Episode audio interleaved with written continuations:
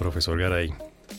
¿Cómo, ¿Cómo va? ¿Cómo va, digo, sobreviviendo? ¿Cómo, cómo? ¿Sí? Ahí vamos, sí, sobreviviendo, efectivamente. Toca ser muy optimista, así que sí, sobreviviendo. A ver, o sea, su grado de optimismo es sobrevivir. Esa- ese es el mayor nivel de optimismo que tengo. Javier, pero de verdad usted está así de cargado de, de, de, no sé, de, de preocupaciones y angustias con este gobierno. No, tampoco, es, es, son- es toda la vida. Es- Sí, porque el entorno, sí, sí, eh, eh, no sé, es decir, no es solamente el problema de este gobierno, sino todo lo que está pasando, que la verdad no es muy, no, esperanzador. Veo. Bueno, pues entre otras le cuento para terminar de angustiarlo que ando con gripa.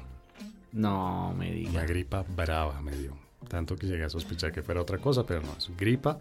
Entonces, tanto a usted como a la gente que tiene la... No sé ya ni qué decir. Bueno, la fortuna de escuchar este podcast, Sí. pues les ofrezco excusas porque seguramente cada vez que medio me ría van a oír esta tos de perro. Entonces hagámoslo bien aburrido para que, para que no se tenga que reír. O sea, hoy nos vamos a esforzar porque este podcast sea aburrido. Exactamente. sí, no es súper entretenido y súper divertido. Como, Como siempre. ya. Sí, muy bien. sea una cosa- Categoría, categoría humor. Muy bien. Bueno, profesor Garay, pero a ver, ha habido muchas cosas de estreno del gobierno, decisiones, anuncios, eh, acciones concretas, pocas yo creo.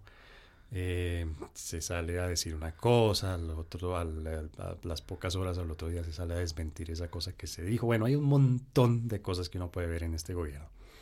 Pero hay una que a mí me ha llamado la atención y es todo este episodio, todo esto que sucedió con el tema de la remodelación, no la remodelación, sino la dotación Sí, la ¿no? notación. de la casa privada del presidente, de la casa privada dentro de lo, lo que eso se llama técnicamente así, ¿verdad? La Sí. casa privada Sí. dentro del Palacio Nariño y también de la vicepresidenta. Exacto, sí, es, de- es importante tener presente que es para presidente y vicepresidenta. Que es allá donde se supone que viven ellos mientras están Así es. en su periodo de gobierno. Así es.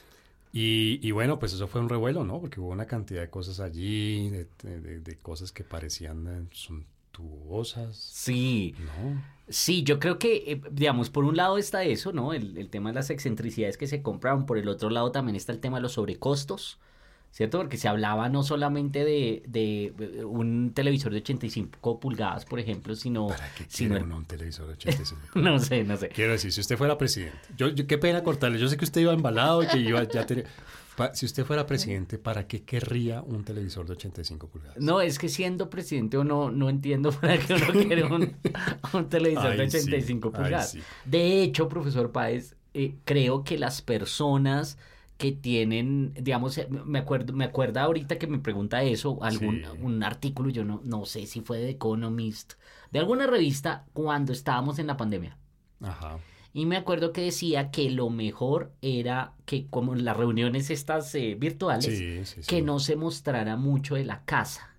Entonces daban unas recomendaciones. ¿Por qué? Porque, la recom- porque por un lado se podía pues convertir en objeto de crítica de sus compañeros, etcétera. De sus gustos. Exacto. sí. Pero por el otro lado también se veía la, digamos, el tema de, mm, no sé, de, del arribismo de las personas. Y me acuerdo que uno de los temas o de las características del arribismo era el tamaño del televisor. ¿Así? Pareciera que entre más grande sea el televisor es porque usted tiene, sí, digamos, quiere eh, mostrar eh, más. Entonces, no sé, igual no sé, pero, pero me acordó de eso ahorita que... que- Con las 85 pulgadas. Imagínese, las 85 Bueno, ya es la locura. ¿Y qué más había ahí? Que ahora sí sigamos con su... ¿Qué más había? Lo de la, la- esta, la- ¿cómo se llama? Las cobijas de ganso. De, de eh, pluma de pecho de ganso.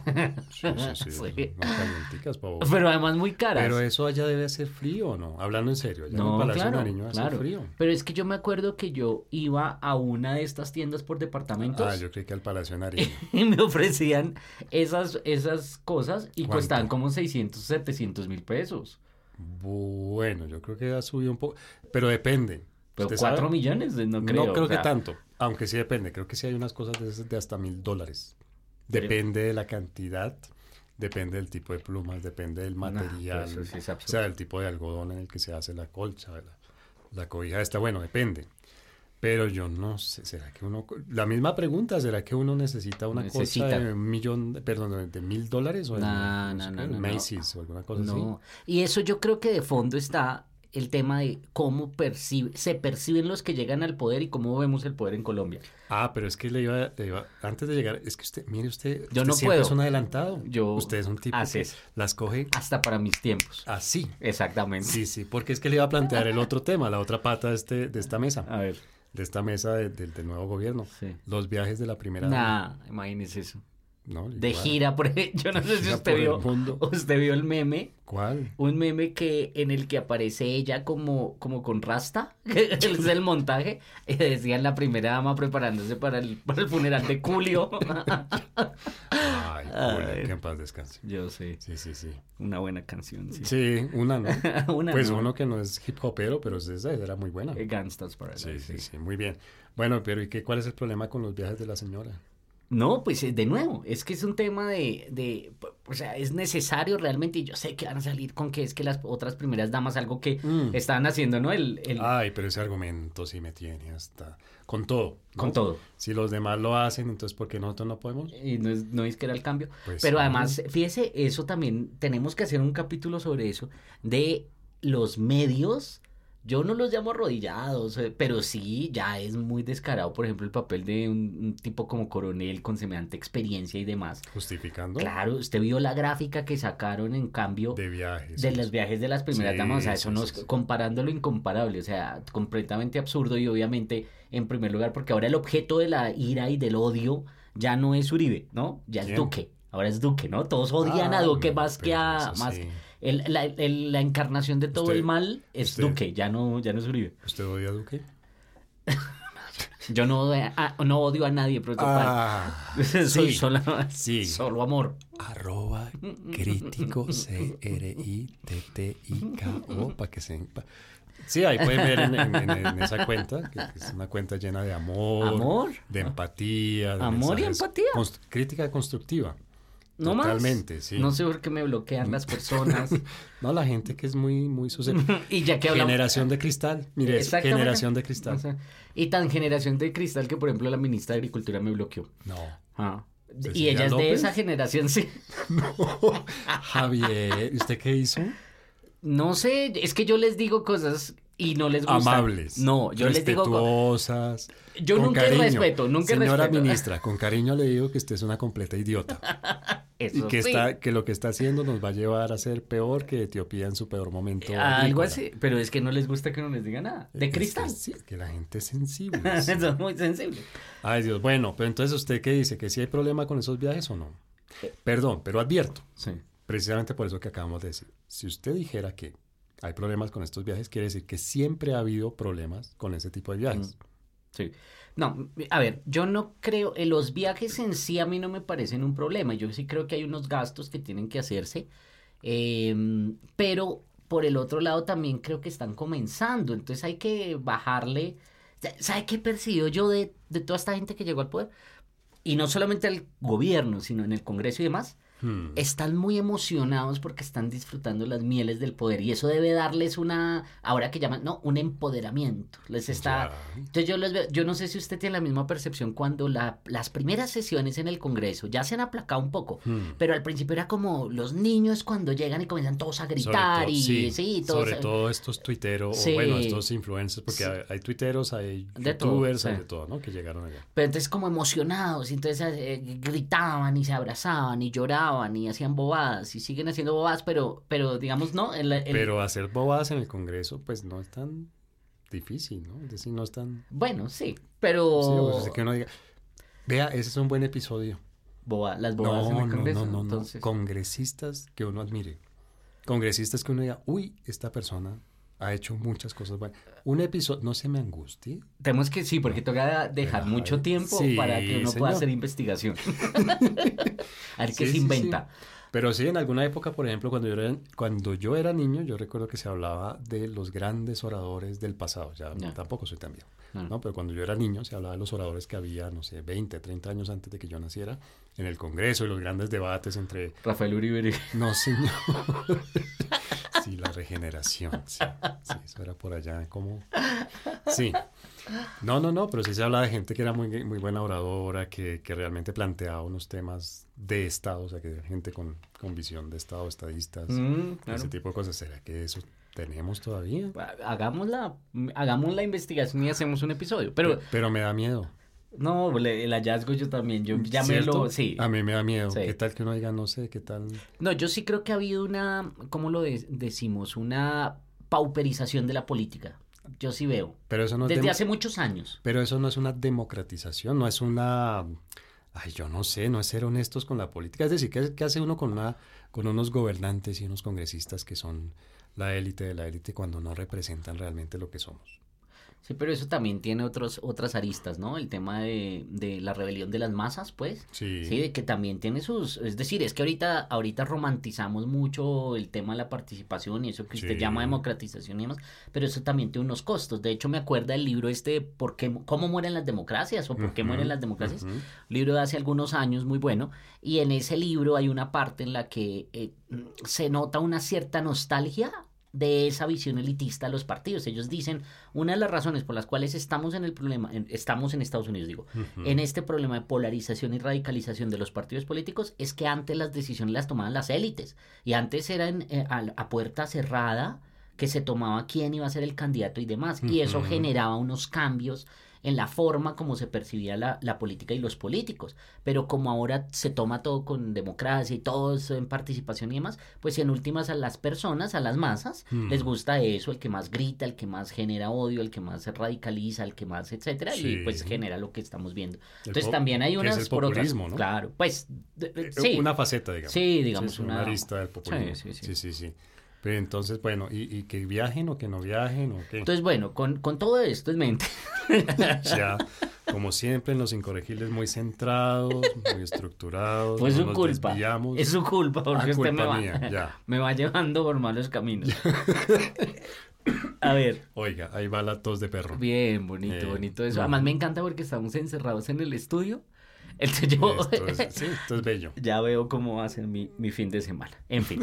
eh, entonces, em, yo sí creo que, es decir, yo no critico los viajes en sí, sino yo critico es este afán por comenzar a disfrutar esas mieles del poder. Es decir, yo de pronto que lo haga, sí, la señora de pronto, pero de verdad 23 días, porque me acuerdo que escuché este, este dato cuando llevaban 45 días en el poder y para los 45 días llevaba 23 días viajando. Bueno, pero eso tiene otra explicación. Y es que no quiere estar cerca a su esposo. Bueno, sí puede ser, pero no, pero eso no tenemos que pagarlo nosotros. Ah, bueno, eso sí es un detallito. Sí, entonces pues eso, pues que se espere y está bien y seguramente va a viajar mucho y van a viajar bastante y conocer el mundo pero y todo eso. viajes con sentido de estado Ah, bueno, porque, pero es que como parece que eso sí hay, digamos, una figura y, no, no, no, en últimas ella no era recibida como una representante del, del Estado colombiano. No, pero quiero decir, si hay algo, no sé, las primeras damas de todas maneras tienen una, un papel y un papel en las reuniones internacionales y, ¿no? primeras damas, primeros caballeros, se dice, porque hay muchos también, ya, ya hay en este momento, ya hay mm. hombres que son la pareja de la persona que está en el poder, sí. ¿no?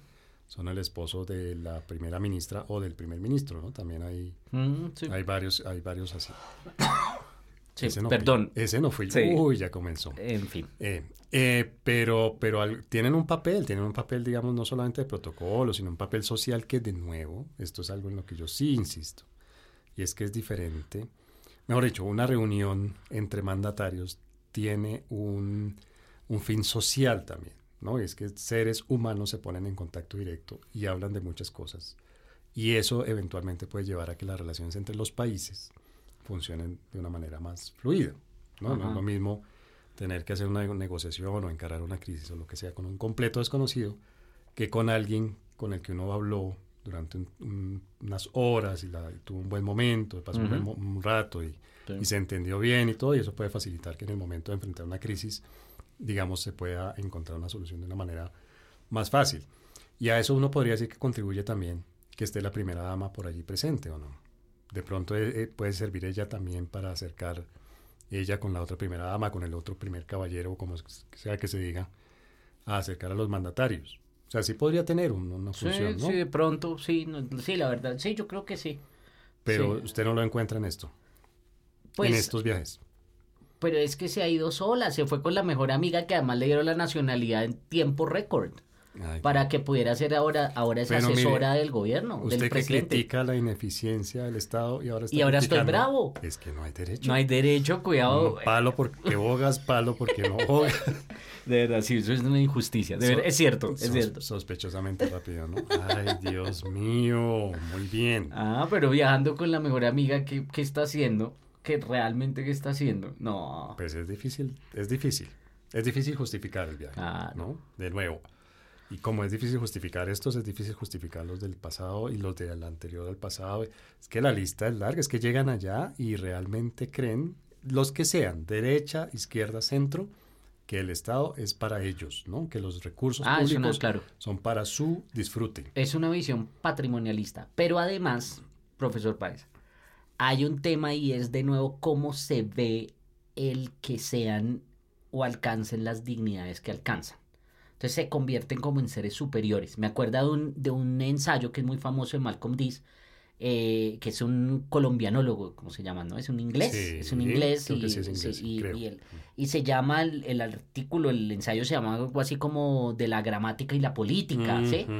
Y ahí él, él muestra cómo en el caso de la forma como se organiza la política en Colombia ha sido eh, a través de eso, del uso de la palabra, de las letras, eh, con la erudición que demuestra la retórica. Yo me acuerdo el- Eh, de pues, Eh, políticos que uno... con- Erudición. Ah, No, no.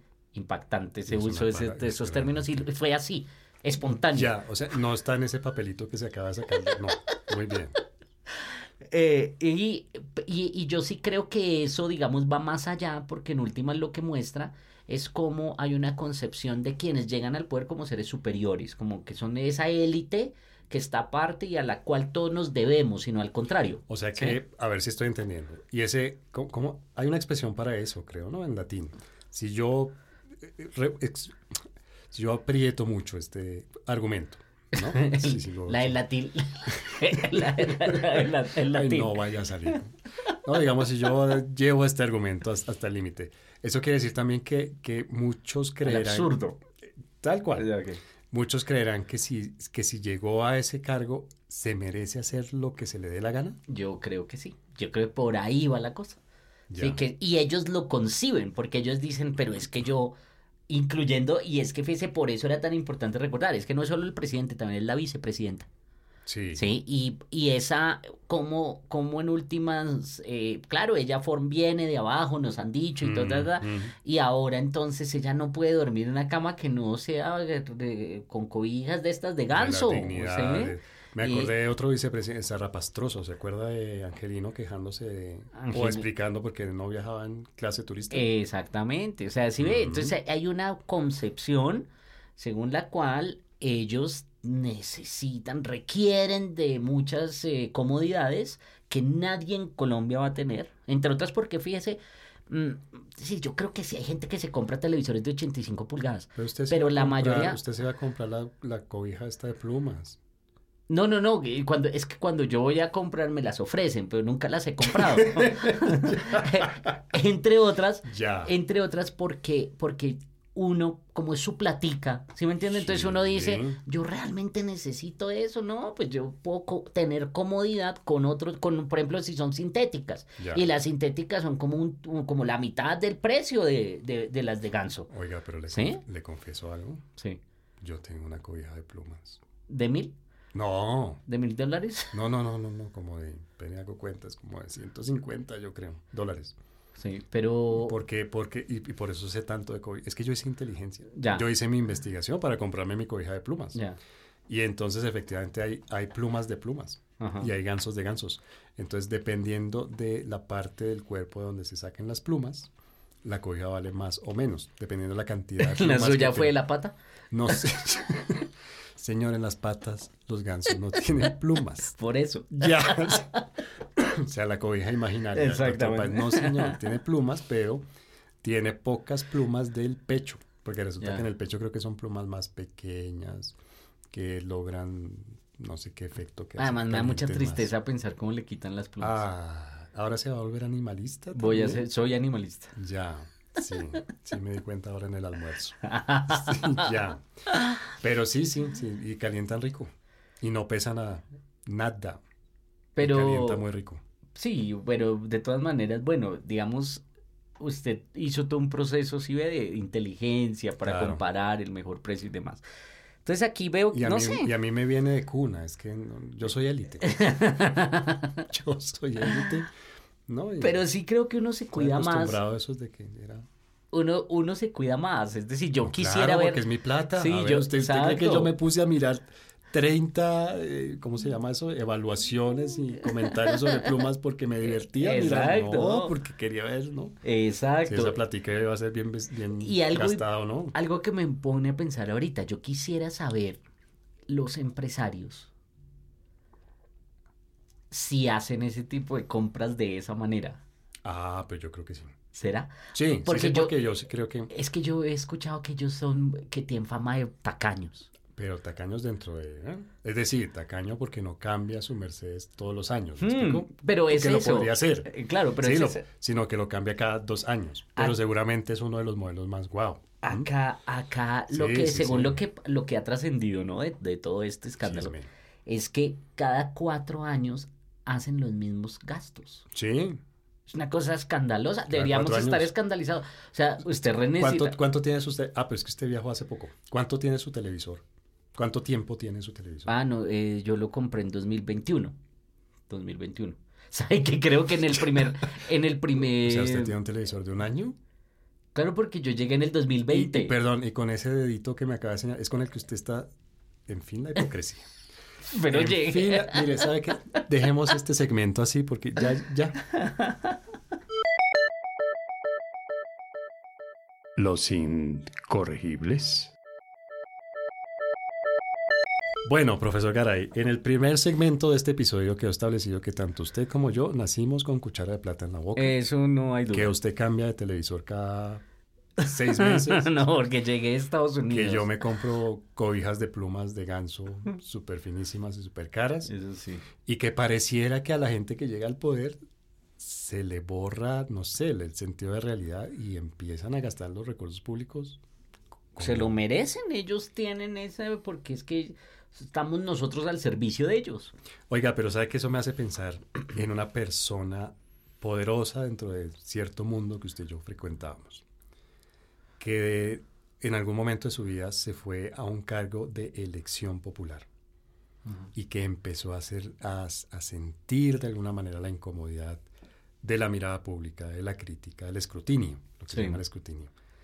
Yo no sé, ¿será que esta gente también desarrolla un, un callo que los hace invulnerables a la crítica o, o usted cree que la crítica sí les da? Porque de todas maneras no es que se hayan quedado callados. Hay una reacción, quiero decir. Ya. No, no fue so- solamente, estoy caricaturizando por supuesto, pero no fue como levantar los hombros y decir, sí, eso costó y, y qué, qué van a hacer más o menos, ¿no? No. Sí hubo todo un esfuerzo de justificar, muy torpe por cierto, Mm. de justificar los viajes, de justificar las cobijas de pluma y los televisores, no sé qué y todo esto. ¿Cómo, cómo manejará esta gente el escrutinio? Pues yo creo que ya alguna vez ya habíamos hablado de eso, ¿no? De, de Habíamos que hablado del matoneo por redes, Eso, y que eran sí, seres eso. que sentían. y Sí. tal, sí, sí. son seres sintientes. Ya, Sí, sí, sí, sí. volviendo a mi Que incluso- animalidad. que incluso eh, usted se había sentido mal, Claro, yo. que hasta usted siente. Hasta yo. Eso quedó establecido en ese capítulo, sí. Sí, sí. Eh, en fin. Pero ¿será Entonces- que, esta gente, ¿será que esta gente de verdad se siente afectada o simplemente pasan la página y miran cuál es la próxima necesidad, entre comillas, que tienen que satisfacer? Pues digamos, yo creo que, yo creo que sí hay algún tipo de, de mm, sentimiento, eh, pero lo esconden muy bien.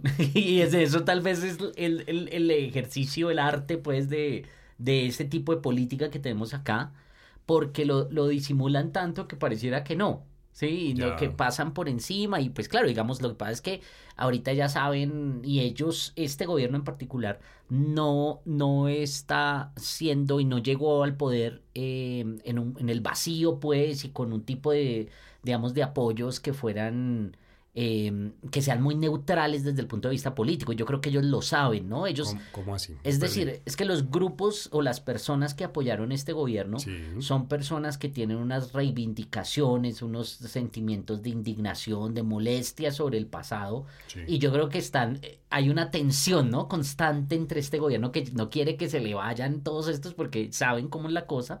Y si esta gente se siente traicionada, pues se va a ir a las calles y ahí sí va a ser peor para este, para el gobierno, Es, ¿no? es, es una coalición, Sí. desde ese punto de vista Sí. es una coalición complicada. Es ¿no? muy difícil, claro. Porque yo creo que hay unos grupos muy populares, ¿no? Que yo diría que, pues, no sé, la figura más representativa podría ser la propia Francia Márquez. Sí, sí. Hay una izquierda más urbana, o no sé cómo llamarla, que podría ser quien, Gustavo Bolívar. No, pero no se ría, Javier, que yo aquí dándome las de gran analista político. Sí, es decir, de- Urbano, urbano.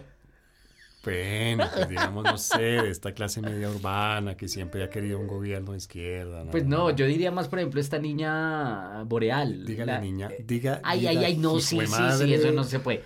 Ya, esta tuitera, esta la tuitera. No, ya, ya. aquí nos cancelaron. Ya. Ya, sí. no hay nada que hacer. El, machito. Ya va a ver. Esos machitos de los incorregibles.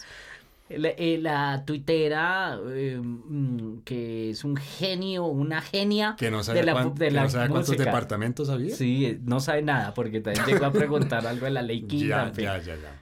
Eh, ella es más, yo creo que Izquierda representante urbana. de izquierda urbana, Bien, sí. bien. Sí, Muy- Bolívar yo no sé. Izquierda urbana muy como lo idealista. digamos, Sí, ¿no? sí, Que sí, sí. necesitamos un gobierno de sí. izquierda pa- ay, Sí. para que, que, mejore la situación de los pobres. Sí. Y luego está otra parte importante de esta coalición que yo representaría con, eh, con Roy Barreras. Los lagartos. Pragmáticos también, ¿no? Sí. Sí, sí. pero muy pragmáticos, muy zorros de, Sí, de la política. Es-. Pucha, pero manejar eso, esas tres, y debe haber más, o sea, si uno mira con, Sí. ¿no? Si uno acerca un poco el lente, va a encontrar otras corrientes y otras cosas allí. Uy, eso debe ser bravo, tener uno que, que, que montar esa bestia Sí.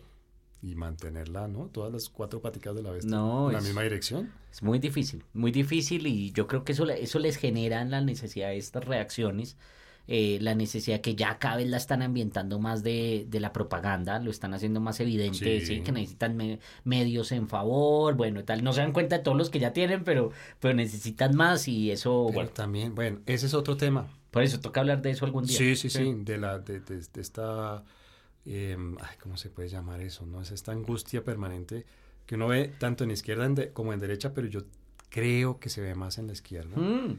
De claro. sentir que todo el mundo está en contra de Sí, ellos. de paranoia. no. Pero, Eso. pero, y fíjese también que yo creo que esta tensión se ve en todo. Por ejemplo, ahorita me estaba acordando del tema de la relación con Estados Unidos y yo había observado cómo con Estados Unidos, lo- desde allá y de acá, ¿no? Sí. O sea, todos están, no, no, somos muy amigos, nos queremos, y Sí. insisten todo el tiempo tanto que uno sabe uno que... ya no les cree. Sí, que uno dice, Pues- aquí de- la tensión es tanta que to- tienen que suavizar el problema diciendo, no, pero nos ¿Sabe- amamos, Eh, pero... ¿Sabe que yo he visto eso cuando ustedes y yo está, nos encontramos con una persona que yo conozco y lo presento como un amigo? Le digo, mire, Javier Garay es mi amigo.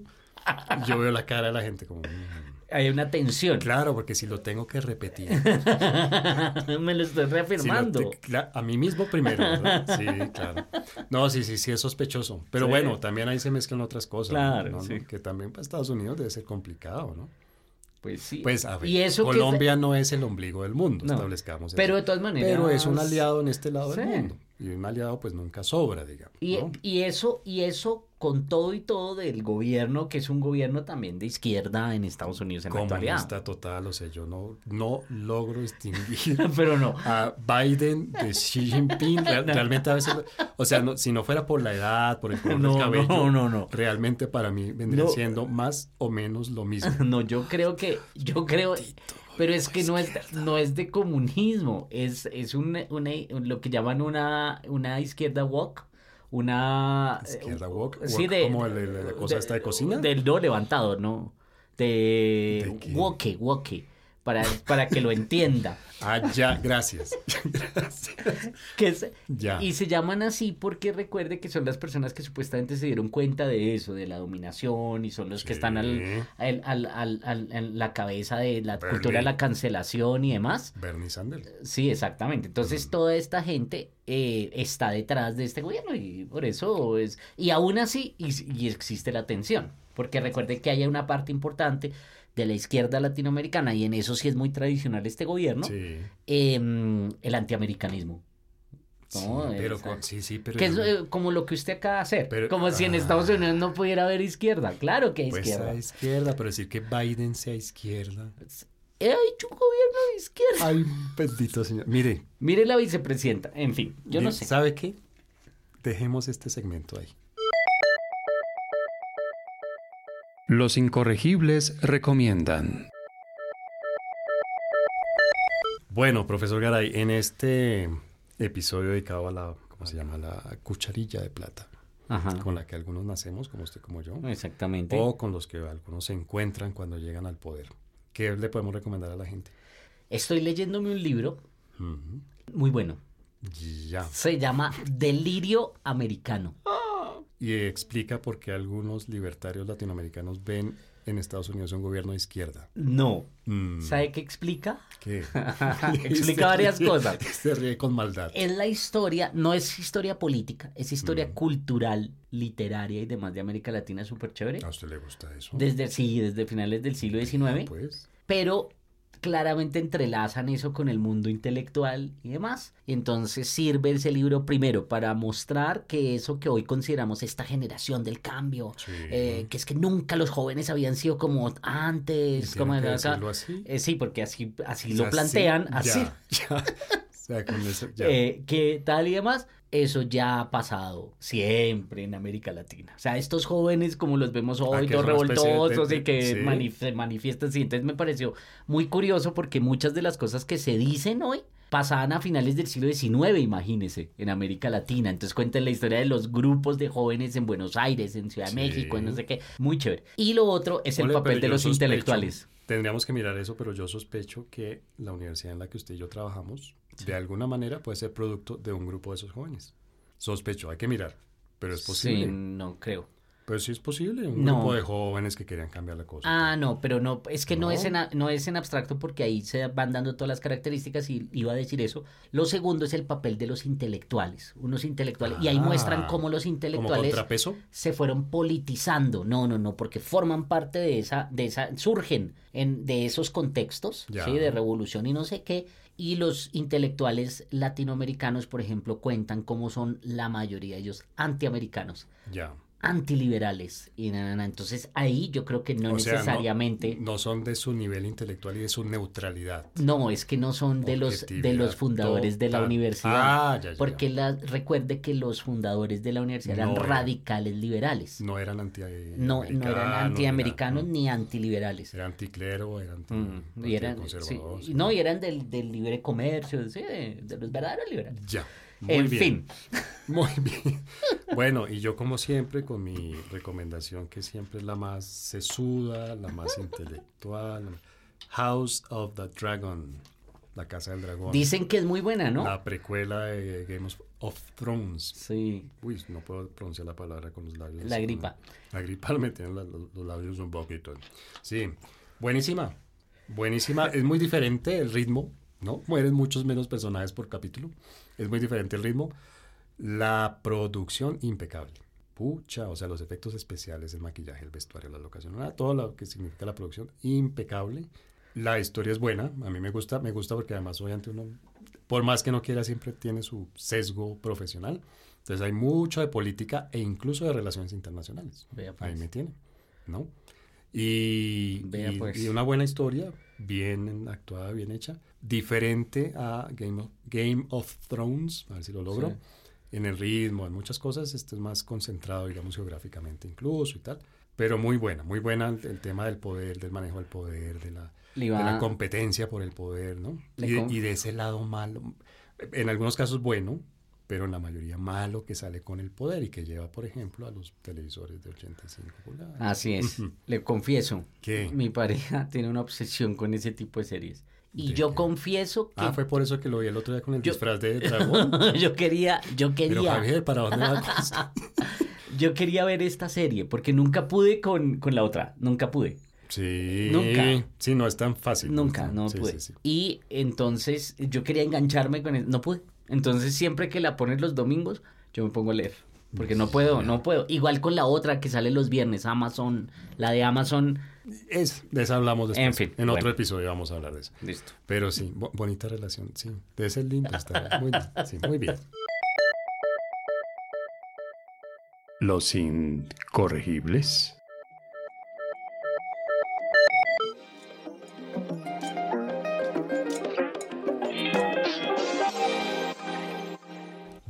Bueno, profesor Garay, pues así llegamos a este final de este episodio de Los Incorregibles. Muy bien, profesor Páez, seguiremos Ni hablando. siquiera la gripa nos detiene. Que se mejore. Muchas gracias, profesor. Vamos a ver, porque esta gripa está, va para largo. Va para largo. O sea, yo sabe qué creo yo, esta gripa va por lo menos como para unos tres episodios. Uy, Con eso le digo todo. duro. Pero gracias por sus buenos deseos y pues nada, pues ojalá nos oigamos pronto. Seguramente.